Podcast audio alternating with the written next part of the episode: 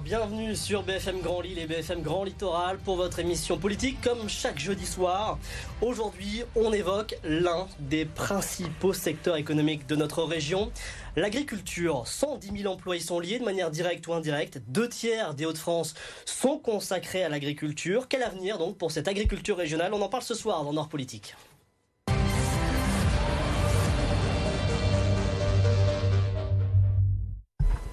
Et à mes côtés pour en parler, Christian Durlin, bonsoir. Merci d'être euh, avec nous. Vous êtes président de la Chambre d'agriculture du Nord-Pas-de-Calais. Euh, Quentin Détombe, bonsoir. Vous êtes le président fraîchement élu des jeunes agriculteurs de la région. Et puis en dernière partie de l'émission, on, évoquera le pouvoir des consommateurs dans l'avenir de cette agriculture régionale avec vous, Jérémy euh, Gilbert. Vous êtes le fondateur euh, des voisins producteurs. Vous nous direz ce que c'est et, euh, et, le pouvoir que nous avons, nous, en tant que consommateurs. Les Hauts-de-France, on le disait, sont intimement liés aux agriculteurs. On dresse d'ailleurs le portrait de cette agriculture régionale avec Xavier Silly. Championne de France des productions végétales, les Hauts-de-France est une terre d'agriculture majeure dans le pays. C'est ici que l'on concentre la moitié de la production nationale de sucre, une distinction qui s'explique grâce à la betterave, omniprésente dans le paysage rural local, mais la véritable reine reste la pomme de terre qui représente sur nos parcelles trois quarts de la production française. Pourtant, l'agriculture montre quelques signes de faiblesse. Le territoire compte, selon le dernier recensement agricole, 23 500 exploitations, un chiffre en berne de 14% entre 2010 et 2020. Plus localement, dans le nord, les exploitations se vident, la main-d'œuvre a baissé de 15% en 10 ans, avec une chute drastique des emplois saisonniers qui ont baissé de 52%. Dans le Pas-de-Calais, les animaux désertent les étables. Les exploitations à spécialisation animale étaient près de 2100 en 2010 pour tomber à quelques 1400 en une décennie, soit une chute de plus de 30%. Reste que dans l'ensemble des Hauts-de-France, l'agriculture biologique semble prendre un peu plus de place. La part des exploitations dédiées au bio est passée d'un pour cent en 2010 à 5% dix ans plus tard. Christian Durlin, c'est quoi la spécificité de l'agriculture régionale? Sa spécificité, justement, c'est d'être diversifié, parce qu'on a quand même euh, beaucoup de productions qui sont présentes chez nous. Euh, c'est lié euh, à la qualité des terroirs, à la climatologie, euh, à, l'existence euh, aussi de filières nombreuses. Hein. On a traditionnellement euh, des champions de l'agro-industrie qui sont aussi chez nous, donc mhm. beaucoup d'opportunités de, de, production différentes, beaucoup d'opportunités de transformation, un bassin de population très important, donc des débouchés, enfin une démographie qui donc des, de nombreux clients, puisque c'est mhm. une partie aussi. Il y a les consommateurs au bout de la chaîne. Donc ce qui fait qu'on on fait énormément de choses chez nous. On, on, le disait, il y a les les, deux tiers du territoire des Hauts-de-France euh, ont une vocation euh, agricole. C'est la part la plus élevée de toutes les régions françaises. Comment on l'explique? Ben, justement parce que à cause de la, enfin, de la, richesse des terroirs, hein, c'est mhm. principalement euh, ça, plus une, historiquement une population importante. Il y a une histoire derrière. Donc euh, oui, euh, c'est sûr que ça a toujours le, le, le, nord de la France a toujours été une terre de production.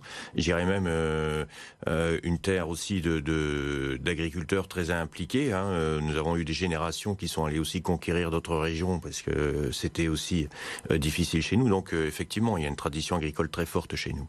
Alors comment se porte l'agriculture aujourd'hui en 2022 dans notre région elle évolue. Je crois que c'est euh, quand même euh, une importance. Euh, enfin, c'est quand même une, forte évolution de l'agriculture qu'on voit, avec plutôt une spécialisation vers les productions végétales au détriment de l'élevage. Hein. C'est quand même une, une marque importante, mais qui est, est vraie aussi au niveau national. Ça va hein. dans le bon sens ou pas? C'est aussi euh, l'évolution des consommations, euh, l'évolution des, des besoins. malheureusement, enfin, c'est la, la, la, perte d'élevage, c'est quand même une perte de valeur ajoutée pour la région. Hein. Il faut dire les choses comme elles sont. Et, en plus, l'élevage permet aussi d'apporter une différenciation sur les valeurs ajoutées des exploitations, permet d'avoir accès à, de la fertilisation organique. Donc, nous avons intérêt à, à, préserver au maximum l'élevage dans nos régions. Quentin Détombe, vous euh, comment vous jugez l'état de l'agriculture Vous qui êtes agriculteur, exploitant? On est à un virage au niveau du renouvellement des générations. Et c'est le prochain challenge de l'agriculture régionale, il est là. Aujourd'hui, tous les ans, on installe près de 250 exploitations. Uh-huh. Et on renouvelle au niveau des Hauts-de-France, on renouvelle une, une exploitation sur trois. Et on devrait essayer de faire mieux si on veut garder euh, des exploitations euh, performantes et dans l'avenir d'avoir une aussi grande agriculture des Hauts-de-France. on y reviendra justement sur comment rendre l'agriculture euh, attractive pour les, les, nouvelles, euh, les nouvelles générations. Euh, vous, disiez que c'était, on a une agriculture diversifiée, pour autant la pomme de terre reste mine de rien la reine de, de l'agriculture nordiste. Elle prédomine l'ensemble de la production, mine de rien.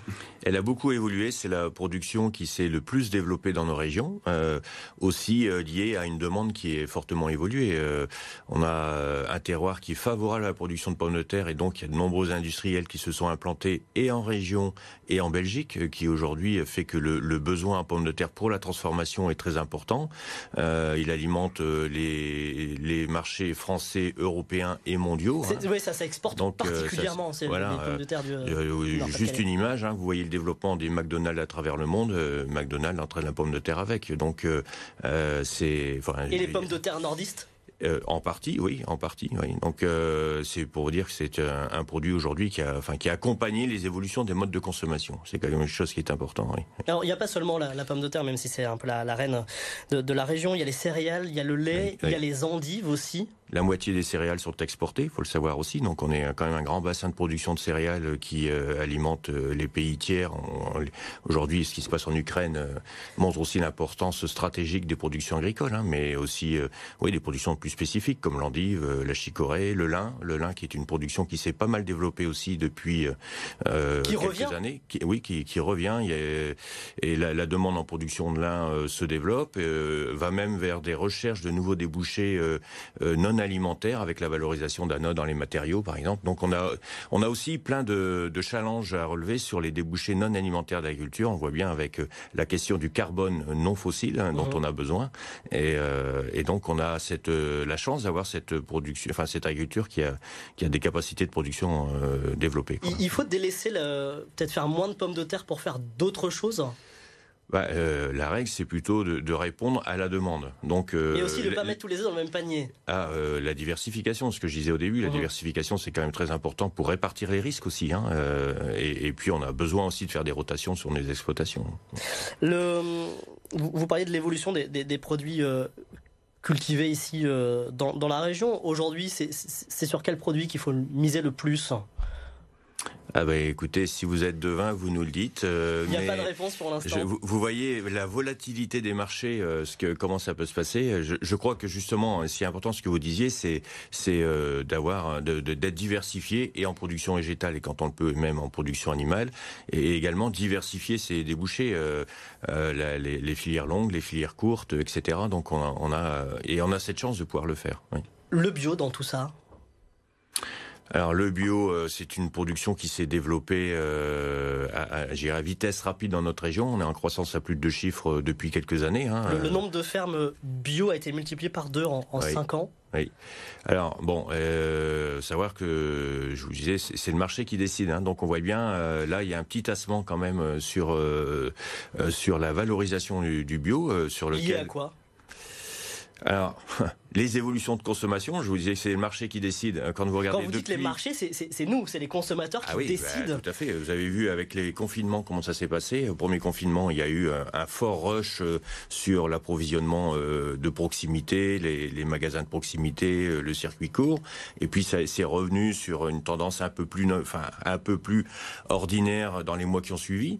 Et puis ici, avec les difficultés qu'il y a, enfin ce qui a, les, les, le, le, le, contexte mmh. sur le pouvoir d'achat, on voit bien qu'aujourd'hui le consommateur refait attention à son budget alimentation et, donc en, cascade, on voit bien que sur les produits bio qui sont plutôt un peu plus chers que, les autres produits, il y a des interrogations du consommateur. Il est un peu moins, enfin le développement est moins important. Alors que les exploitations arrivent, hein. il faut deux ans de conversion pour arriver sur le marché bio.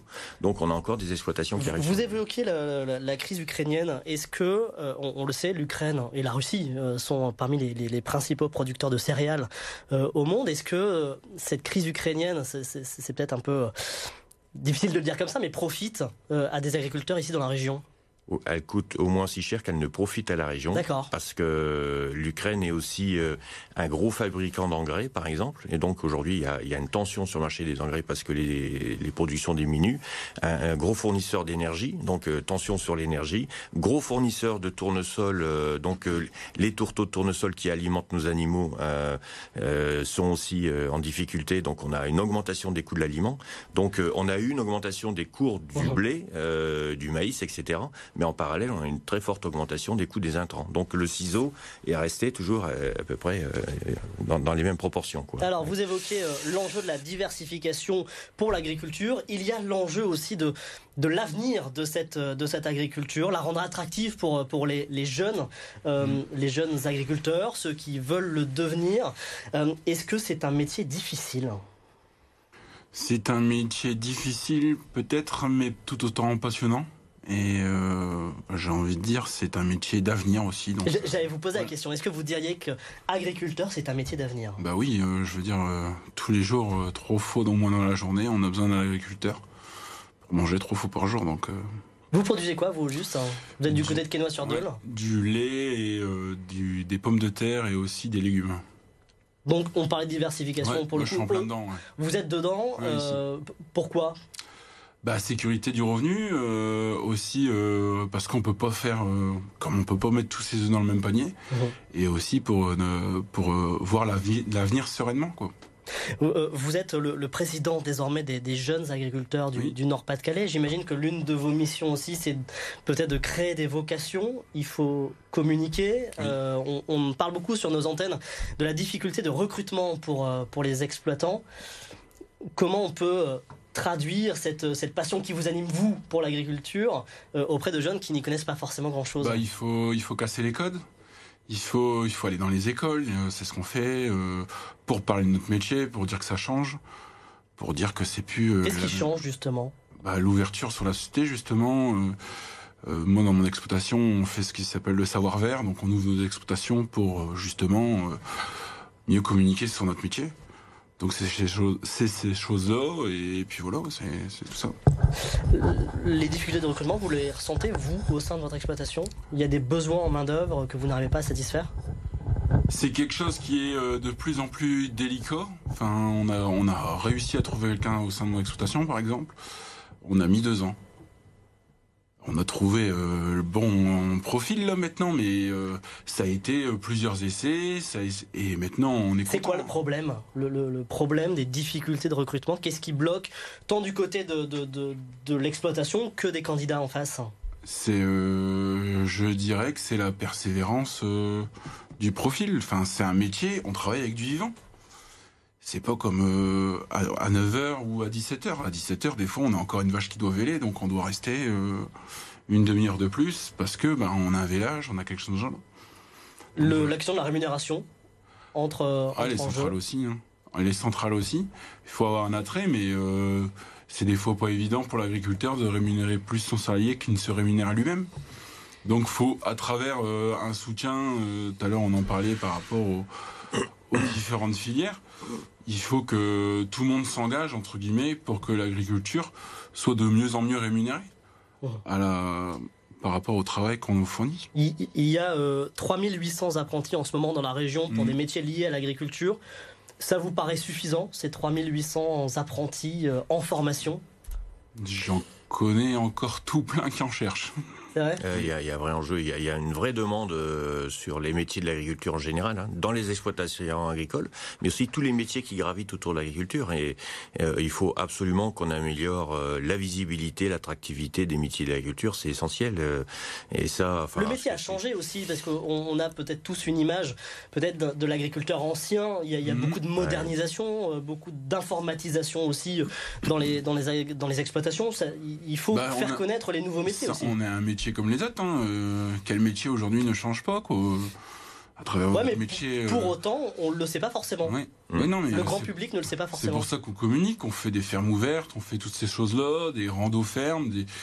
pour dire comment on travaille différemment, euh, pour dire que comment on travaille différemment aussi dans nos parcelles ou bien dans nos exploitations. Mais j'ai envie de dire, c'est un travail de longue haleine. C'est vraiment de l'éducation. On devrait faire un cours spécial dans les écoles, c'est l'agriculture à partir de là, du thème parce qu'il y a un travail de vraiment de qui est important, je pense. Christian Durlin, c'est l'un des challenges, mine de rien, de la communication, ce, qu'on disait, les, ah, les fermes ouvertes. Il faut reconnaître que la profession agricole, euh, c'est euh, euh, comment dire, un peu autosuffit pendant des décennies, puisque c'était un peu la profession qui s'auto-alimentait sur les métiers et tout ça. Les enfants reprenaient. Voilà, et, qu'aujourd'hui, on voit bien que le, le bon, le nombre d'exploitants a diminué, et il faut ouvrir nos, nos métiers à l'extérieur. Il faut les faire connaître, il faut les faire comprendre. Ce sont des métiers nobles entre guillemets. C'est pas par rapport aux autres, mais c'est quand même sur l'alimentation, c'est sur les métiers du vivant, c'est sur des nouvelles formes de carbone, c'est sur des nouvelles énergies c'est plein de challenges euh, qui, sont en train d'arriver sur il y a pu y avoir un effet confinement parce que pendant le confinement on, a vu les, agriculteurs qui continuaient de travailler de nourrir la France qui était qui restait chez soi ça n'a pas euh, servi à quelque chose dans la durée cette, euh, cette prise de conscience?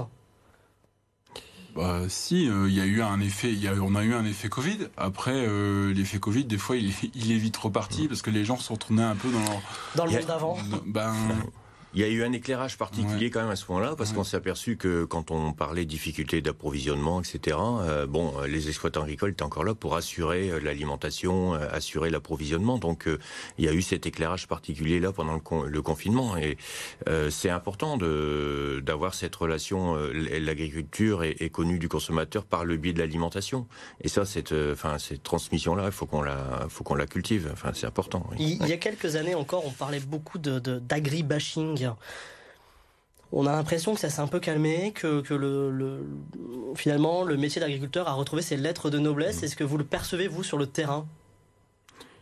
C'est un c'est un défi de quotidien. Je pense qu'il faut tous les jours faut faut communiquer, communiquer justement pour que pour qu'on n'oublie pas ce qu'on fait. Mais vous l'avez senti, vous, cet agribashing? Il, y a quoi, 2-3 ans, on en parlait beaucoup. Euh, il y avait. Euh, oui, oui, je pense que. Je pense que euh, et encore, moi, encore il y a trois jours, euh, j'ai sorti euh, mon épandeur euh, et j'ai pris. J'habite tout près de l'île, alors et je suis sorti aux heures de pointe.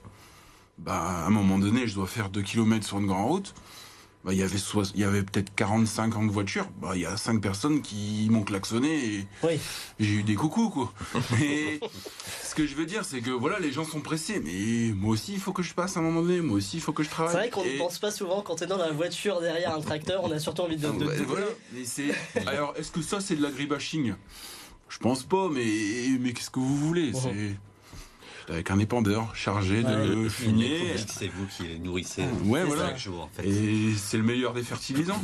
Et c'est ce qu'il faut se dire. Faut... Et moi, je communique avec, avec mes voisins. Quand justement je fais du fumier, ben je vais vers mes voisins et je dis bah tu vois ça c'est de l'engrais qui qui me coûte pas cher. C'est de la pédagogie. Voilà exactement tout simplement. Les connaissances, oui. Ouais, c'est ça. On, le disait tout à l'heure, les marchés décident. Quand on dit les marchés, c'est les consommateurs. Vous avez créé euh, un site internet euh, qui s'appelle Mes voisins producteurs. Expliquez-nous d'abord ce que c'est. C'est ça. Donc, euh, mes voisins producteurs, en fait, ça permet de consommer des produits euh, en direct du producteur. On travaille avec 83 producteurs sur la métropole lilloise. Qu'est-ce que c'est? Bah, C'est simplement, comme vous le dites, un, site internet qui permet aujourd'hui de consommer plus de 1500 produits différents. les clients peuvent commander directement en ligne, à la manière de faire son marché, mais dans son canapé. Et ensuite, ils peuvent se faire livrer dès le lendemain avec, euh, vous parliez tout à l'heure de carbone, avec une livraison décarbonée au maximum, soit en véhicule électrique pour euh, l'ensemble euh, de la métropole lilloise aujourd'hui, et 23 communes qui sont livrées à vélo, donc en vélo cargo, avec des coursiers salariés qui viennent vous livrer sur le créneau choisi. Ça existe depuis 2018 C'est ça. C'était quoi le constat pour lancer cette, cette plateforme Le constat, moi simplement, je suis c'est un, heureux événement. Je suis, je suis devenu papa en 2016 et euh, j'ai cherché à donner à mon fils euh, le meilleur des produits. Il avait consommé, euh, hormis le lait de sa mère, aucun produit industriel. Euh, j'ai fait le constat en fait qu'il n'était pas évident de trouver des produits localement. Ça existe, mais c'était pas très mis en lumière. Chercher à mettre ça en lumière et, à enlever toutes ces contraintes, c'est-à-dire se faire livrer euh, dès le lendemain des produits sains, ramener la campagne à la ville en fait. On, on, parlait du bio tout à l'heure. Est-ce que vous sentez vous que les Français consomment différemment pour manger moins cher plutôt que mieux? Alors moi, je suis... Ce qui semblait pas être la tendance de ces derniers mois. Moi, je suis euh, plutôt sur un parti pris qui est de consommer moins mais mieux. Mhm. et, en effet, euh, ce que je propose, en fait, ce que nous proposons avec mes voisins producteurs, c'est de consommer des produits bio et locaux sur tout ce qui est fruits et légumes, notamment. Euh, oui, forcément, le, ce que vous avez dit tout à l'heure, le confinement a permis de mettre en lumière euh, la proximité a permis de voir bah, autour de soi, en fait, en effet, il y a des agriculteurs et ils ont répondu présents euh, pour nourrir euh, face à ce confinement. Aujourd'hui, il y a peut-être un désamour, en effet, par rapport à ces crises qu'on connaît actuellement sur l'économie, qui est pas évident, je pense, de, boucler certaines fins de mois pour mmh. certaines familles. Et en effet, ben, aujourd'hui, on va sans doute un peu sur le sur le moins cher. Aujourd'hui, c'est pas ce qu'on propose, ce n'est pas ça. Voilà. Mais je pense qu'il enfin, il reste euh, du confinement, il reste quand même des choses. Je crois que les, les, consommateurs euh, sont plus vigilants euh, sur ce qu'ils achètent d'une façon générale, plus exigeants certainement en même temps. Donc la notion d'origine, tout ça, ça, reste, ça reste quand même. C'est quelque chose qui, qui, est, qui est une sensibilité qui est forte de la part du consommateur. Et on le voit, toutes les, les démarches de proximité, hein, les, marques locales, des mhm. démarches comme les vôtres, sont quand même des choses qui, qui se sont implantées dans le, dans le paysage de la consommation. On parle beaucoup de, de de hausse des prix en ce moment, l'inflation qui a dépassé les 4% euh, au mois, de, mois de mars. Est-ce que le, le consommer local en, circuit court est une réponse à cette crise selon vous? Pour consommer moins cher. Euh, le consommer local, ça permet surtout d'entretenir l'économie euh, proche de la locale. voilà, comme comme son nom l'indique, mais finalement c'est s'entretenir aussi. Parce que demain, si vous consommez local, les entreprises autour continuent d'exister de, et vous, vous, avez également un emploi. Mmh. Donc euh, c'est hyper important de consommer local et plutôt que consommer à l'autre bout de la planète. Et, savoir Surtout avec les euh, crises mondiales comme on est en train de mmh. connaître. Et, savoir qui, qui, produit sur votre site. Quand on a un produit, on a le nom, si je me trompe pas, de l'exploitation. Le nom et l'origine. C'est euh, il y a plein d'entreprises, il y a plein d'enseignes, euh, enfin plein. Il y a plusieurs enseignes qui, le proposent. Je pense à Otera par exemple aussi, où on sait où on sait d'où ça vient. Euh, euh, c'est l'avenir, selon vous, de, de, la consommation, de, la conscience qu'on doit prendre. C'est savoir tout simplement d'où vient. Si on veut savoir d'où vient la viande qu'on achète ou, ou les fruits et légumes, il faut pouvoir la trouver facilement bah, c'est hyper important de savoir d'où vient son produit en fait. Euh, comme vous le disiez, Otera le propose, on le propose également. Derrière chaque produit, il y a un homme. Derrière chaque produit, il y a une famille qui fait vivre, euh, qui fait vivre tout simplement son foyer. Et pour moi, c'est important d'encourager en fait cette, euh, cet agriculteur, ces néo-agriculteurs comme, mm. comme, tu es. Ça, ça, me paraît hyper important, en effet. Quentin Détombe, le, le côté circuit court, c'est quelque chose sur lequel vous vous appuyez, vous aussi? Oui, oui, euh, ça permet justement cet échange avec le consommateur et de savoir si notre produit est, vraiment dans l'air du temps. Je pense que c'est quelque chose de très important. Un retour immédiat. Oui, voilà.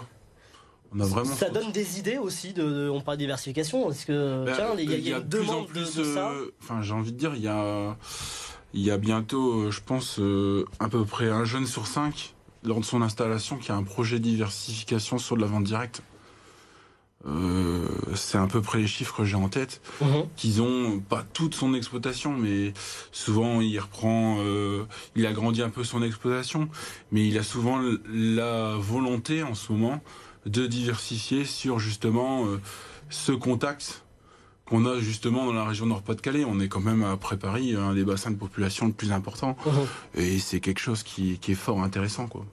Quand on parle de rémunération, il faut mieux rémunérer les, euh, les agriculteurs. Est-ce que ça passe par un prix plus élevé pour les consommateurs? Je pense qu'il faut que tout le monde joue le jeu sur la filière. Et quand je dis tout le monde, c'est euh, comme tout à l'heure Christian disait, euh, il y a des filières longues et il y a des filières courtes on peut pas demander aux filières courtes de tout le temps euh, payer le max parce que justement il y a qu'un seul intermédiaire. Il faut aussi que les filières longues, euh, les GMS et tout ça, jouent le jeu. Après l'État a mis, ouais voilà, euh, l'État a mis en place des des lois pour Egalim 2 pour essayer d'aller plus loin.